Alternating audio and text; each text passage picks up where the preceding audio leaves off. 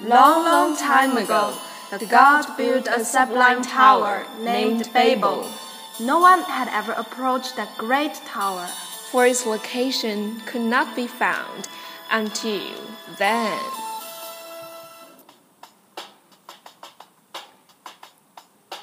Hey Rebecca, you're such a big bag. Where are going? Such a hurry.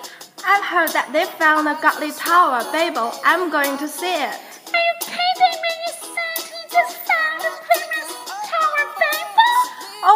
Serious. I'm going to fetch the ferry heading to Babel. Don't get in my way. We're not interested. Wait for me. I'm going. Wait for me. Voices that touch your heart. Languages beyond border. Welcome aboard. Our destination is Babel. Good evening, everyone. I'm May. Today we're going to talk about diving in Kosrae. If you have never heard about Kosrae, it's not surprising. It's the easternmost of the 607 islands dotted across a million square miles of ocean that make up the Federated States of Micronesia. It truly is in the middle of nowhere, 2,800 miles southwest of Hawaii, 1,500 miles east of Guam, and a scant 5 degrees north of the equator. Though many islands in this part of the world are flat atolls, Kosrae has tall, serrated mountains and looks like a mini Hawaii or Tahiti. It's tiny, shaped like a triangle and is barely 15 miles across at its widest, but it also has to compete with Palau, Yap, and Truk. The very fact that most people miss Kosrae is why it's special. It is unspoiled, untouched, and its reefs are undamaged. It is the kind of place you say, gee, wish I had gone there 20 years ago. Except 20 years ago is now. The hardcore ca- capital. Admittedly, Kosrae is not easy to reach, but remoteness is what preserves Kosrae's charm. What you do here is immerse yourself in the culture and meet the locals. The coral is so special. In crystal shallows, I skimmed blankets of antler coral, huge green coral studded with multicolored Christmas fish, and anemones with clownfish the size of my hand.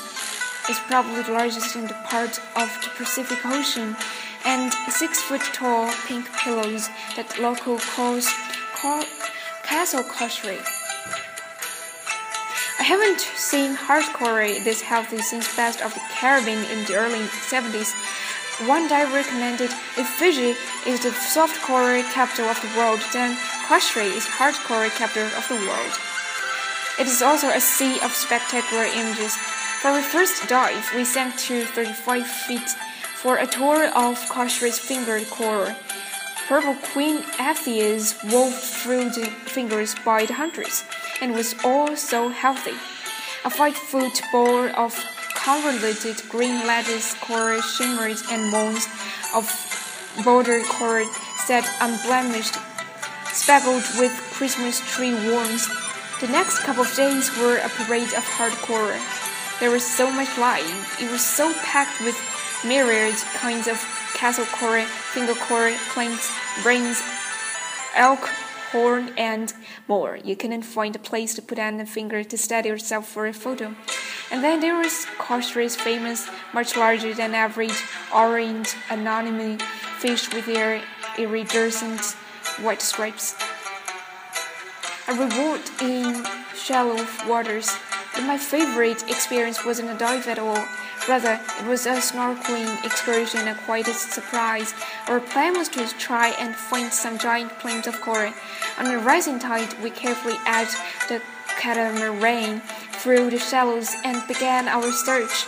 Up and down we went, but there were no plains of coral in sight. However, by the mouth of a channel, we found a coral garden.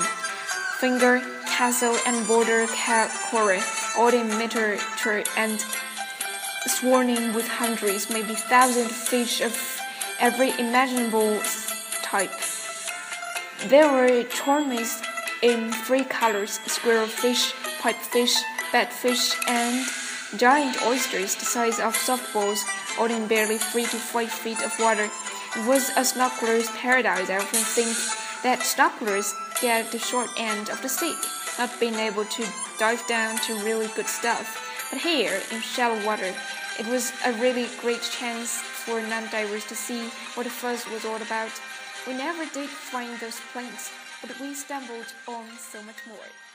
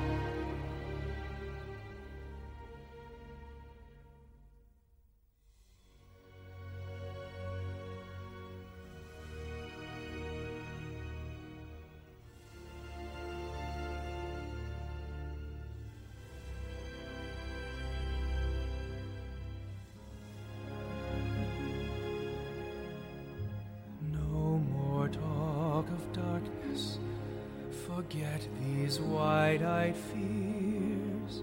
I'm here, nothing can harm you. My words will warm and calm you. Let me be your freedom.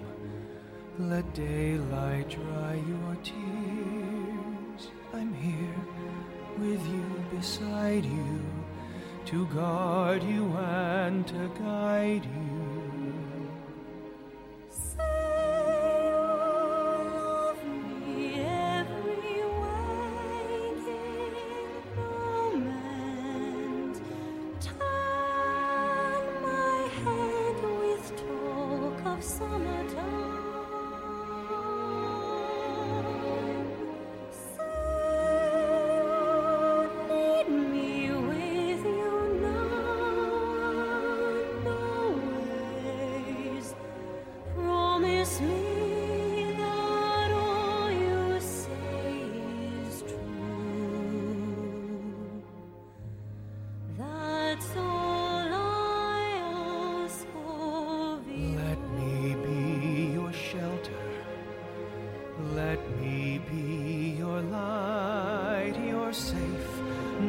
One will find you. Your fears are far behind you. All I want is freedom, a world